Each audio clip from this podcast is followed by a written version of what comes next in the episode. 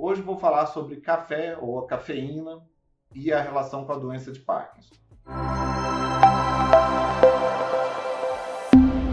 Olá, sou o Dr. William Rezende do Carmo, sou médico neurologista, fundador da clínica Regenerate e no canal eu falo sobre dor, sono, Parkinson, emoções, neurologia geral como um todo.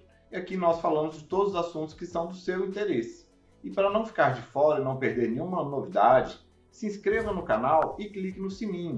Assim, a ferramenta do YouTube vai te notificar de novos vídeos que são do seu interesse e não vai ficar de fora de nenhuma novidade de conteúdos que são científicos, relevantes, com embasamento e numa linguagem que é mais próxima das pessoas. Hoje vou falar sobre café ou a cafeína e a relação com a doença de Parkinson. Já tem vários estudos que mostram que o consumo regular da cafeína, ou seja, café ou chás, tem uma redução de cerca de 25% de chance no, da pessoa desenvolver Parkinson. Ou seja, 25% menos chances da pessoa desenvolver doença de Parkinson. Aquelas pessoas que é, consumem cafeína, especialmente na forma de café ou chás, frequentemente, regularmente, acabam tendo essa redução de cerca de 25% na chance de acabar desenvolvendo a doença de Parkinson. Não é pouca coisa, é 25%. Essa afirmação é válida para pessoas que não possuem doença de Parkinson. Os estudos foram realizados com a população geral e um desses estudos foi realizado também na população asiática. Essa redução do risco de 25% da doença de Parkinson tem uma relação dose-resposta linear, mas isso não significa que a pessoa terá que consumir café em doses absurdas até ficar sem dormir para ficar protegida da doença de Parkinson. Essa resposta dose-resposta linear significa que se a pessoa consome só um pouquinho, ela tem menos proteção. Se ela consome mais, ela tem mais proteção. Se ela consome muito mais, ela tem a mesma proteção que alguém consome moderadamente. Então não significa que ela tenha que consumir doses absurdas. Em outro vídeo do canal, expliquei a relação do café com o cérebro e friso que o café tem um efeito em U, ou seja, quem toma uma quantidade moderada do, do café tem benefícios maiores em relação a quem não toma nada.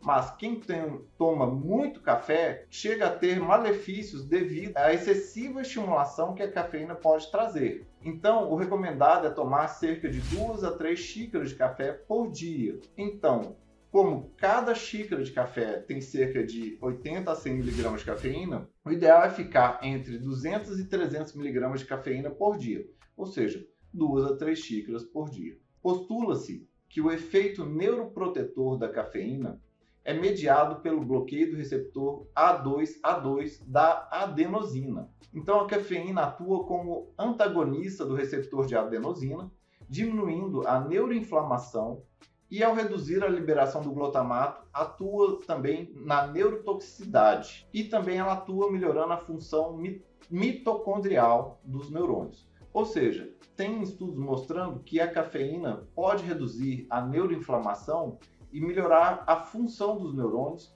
isso mantendo eles com maior chance de manter eles vivos, porque a doença de Parkinson tem um componente inflamatório muito grande na patogênese da doença. Apesar de não haver estudos em humanos que mostrem que a cafeína possa retardar a evolução da doença de Parkinson, há estudos em animais que demonstraram que a cafeína confere uma neuroproteção contra a neurodegeneração dopaminérgica usando modelos de doença de Parkinson com toxinas mitocondriais, como MPTTP ou 6-OHDA ou a rotenonona. Então, são toxinas que a gente dá para animais que criam modelos de degeneração de células dopaminérgicas, de neurônios dopaminérgicos, que são usados para a gente estudar a doença de Parkinson.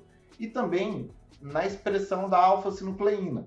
Ou seja, tanto modelos de doença de Parkinson em animais que afetam os neurônios dopaminérgicos, como a expressão da alfa-sinucleína, são modificados pela cafeína. Isso pode ser um indicativo que também possa ter benefícios da cafeína em pacientes parkinsonianos. Por quê? Já mostrou que em animais a cafeína confere um efeito neuroprotetor. Lembrando, mostrar que tem neuroproteção em animais não significa obrigatoriamente que tem neuroproteção em humanos. Mas pode ser um indicativo, sim, que também possa ter a mesma neuroproteção em humanos, já que a gente faz esse modelo de estudo em animais, primeiro para conferir essas hipóteses, depois testa ela em humanos. E mesmo sem estudos para recomendar oficialmente a cafeína para retardar a evolução da doença em humanos, pode fazer uso da mesma para melhorar a sonolência do paciente parkinsoniano e também, em muitos pacientes, ajuda a melhorar a função intestinal. E também, obviamente, ela pode ser consumida simplesmente por gosto do paciente,